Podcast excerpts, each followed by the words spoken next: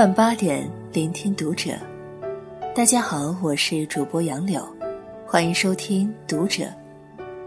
今天要和你分享到的文章，来自于作者罗振宇。为什么你工作十年，工资还和新人一样？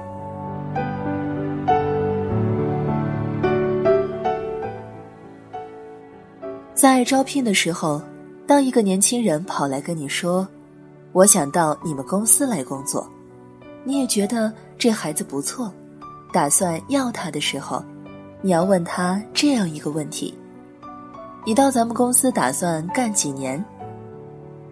他可能有点愣，会说：“我，我打算干一辈子。”凡是打算干一辈子的，你怎么回答他？我们这里不招要干一辈子的人，想干一辈子的人，是想在这里干嘛？养老。所以我们不能够招要干一辈子的人。你要告诉他，人生很漫长，咱们互相之间也不是很了解。你刚到我们公司来应聘，所以对我们公司的情况也不太清楚。我希望你对你的人生。能够有一个规划。如果你有一个规划，你觉得最起码能在咱们公司干几年？让他想想看。如果他是一个有想法的人，他也许会回答：四年吧。我觉得无论怎么样，无论发生什么事儿，我最起码能够干四年。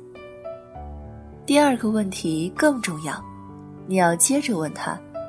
四年以后，当你离开咱们公司的时候，你希望自己成为一个什么样的人？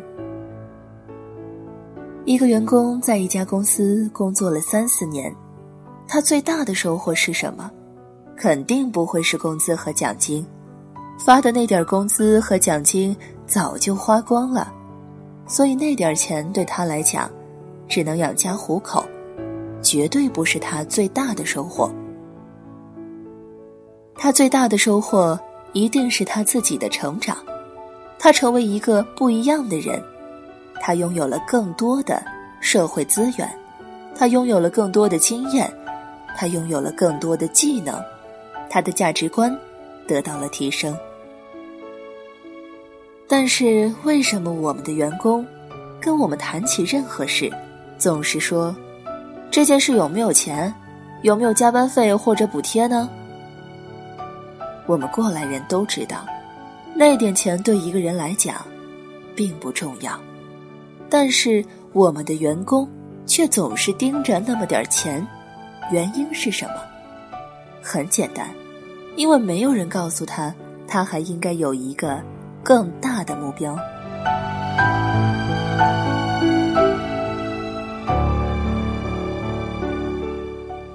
我有个师弟是麦肯锡的合伙人。他告诉我，麦肯锡的人力资源部门在招聘的时候，一定要问应聘者这样一个问题：当你离开麦肯锡的时候，你下个目标是哪家公司？凡是有目标、有理想的人，才会珍惜眼下的工作，好好的工作。四年以后，当你离开这个公司的时候，你希望自己成为一个什么样的人呢？这个问题。就能够把员工点燃。什么叫做把员工点燃？我讲过一本书叫《干法》，这是一本特别经典的书，日本的稻盛和夫先生写的。稻盛和夫先生是日本唯一一位在世的经营之圣，他创办了京瓷、日航，全都是世界五百强公司。老先生七十多岁的时候患了胃癌，还出来重整日航，在此做成了世界五百强，是特别厉害的一个人。在《干法》这本书里，稻盛和夫把员工分成三类。第一类叫自然型，就是自己划个火柴就能把自己烧着了。自然型的人。不用任何人管他，他自己就会玩命干。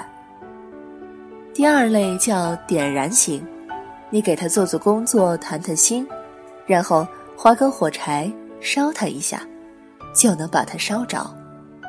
第三类叫阻燃型，你拿火焰喷射器喷它，喷完它还是原样，就像陶瓷做的一样。我们生活中就有很多阻燃型的员工。我有一个朋友，在杂志社当编辑，经常跟我抱怨，你知道吗？我现在练成了一招，我说，什么招？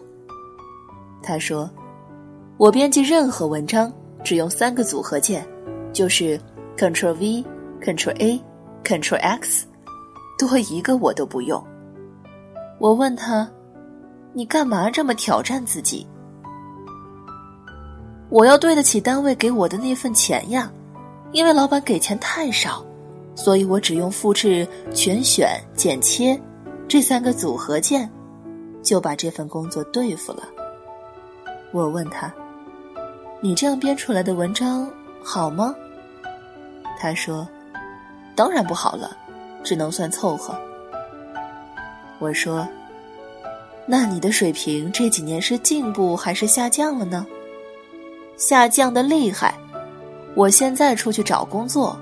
都找不着，那你何苦呢？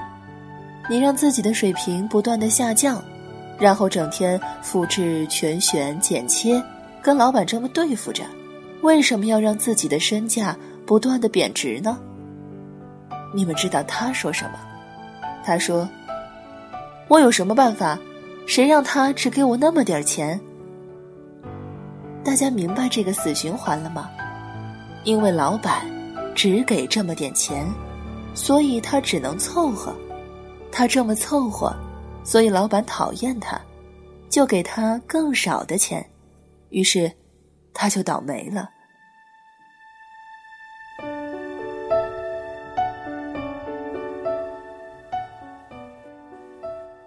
我们生活中有没有这样的例子？说句实话，到处都是。还有很多人把这叫做职业。说我这个人是很职业的，给多少钱办多少事，这叫职业吗？这是职业杀手的职业。你想要谁的腿，给我八千；想要谁的命，给我两万。而我们作为一个打工者，老板只给我们八千元，我们能不能干两万元钱的活呢？老板给我们两万元，我们能不能干十万元的活？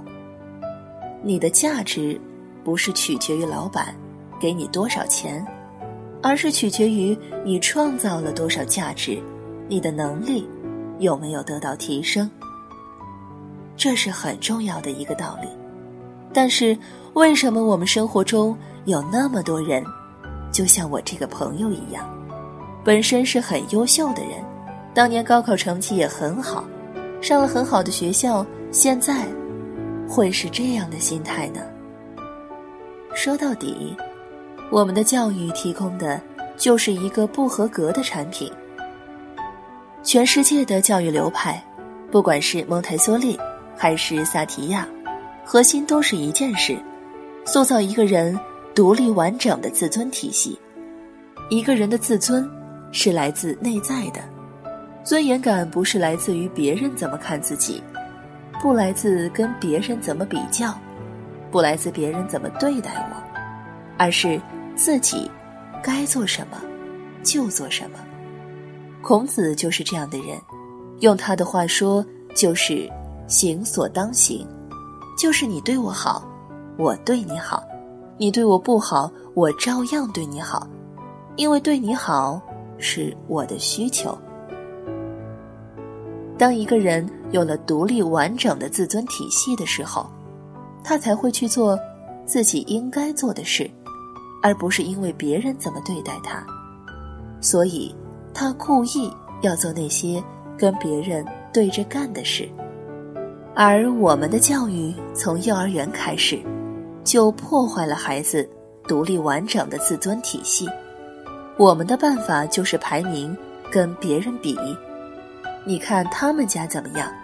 他的成绩多好，他考了二幺幺或者九八五大学，你只考了个二本，总要找一个对比的对象，所以，我们独立完整的自尊体系基本上丧失殆尽。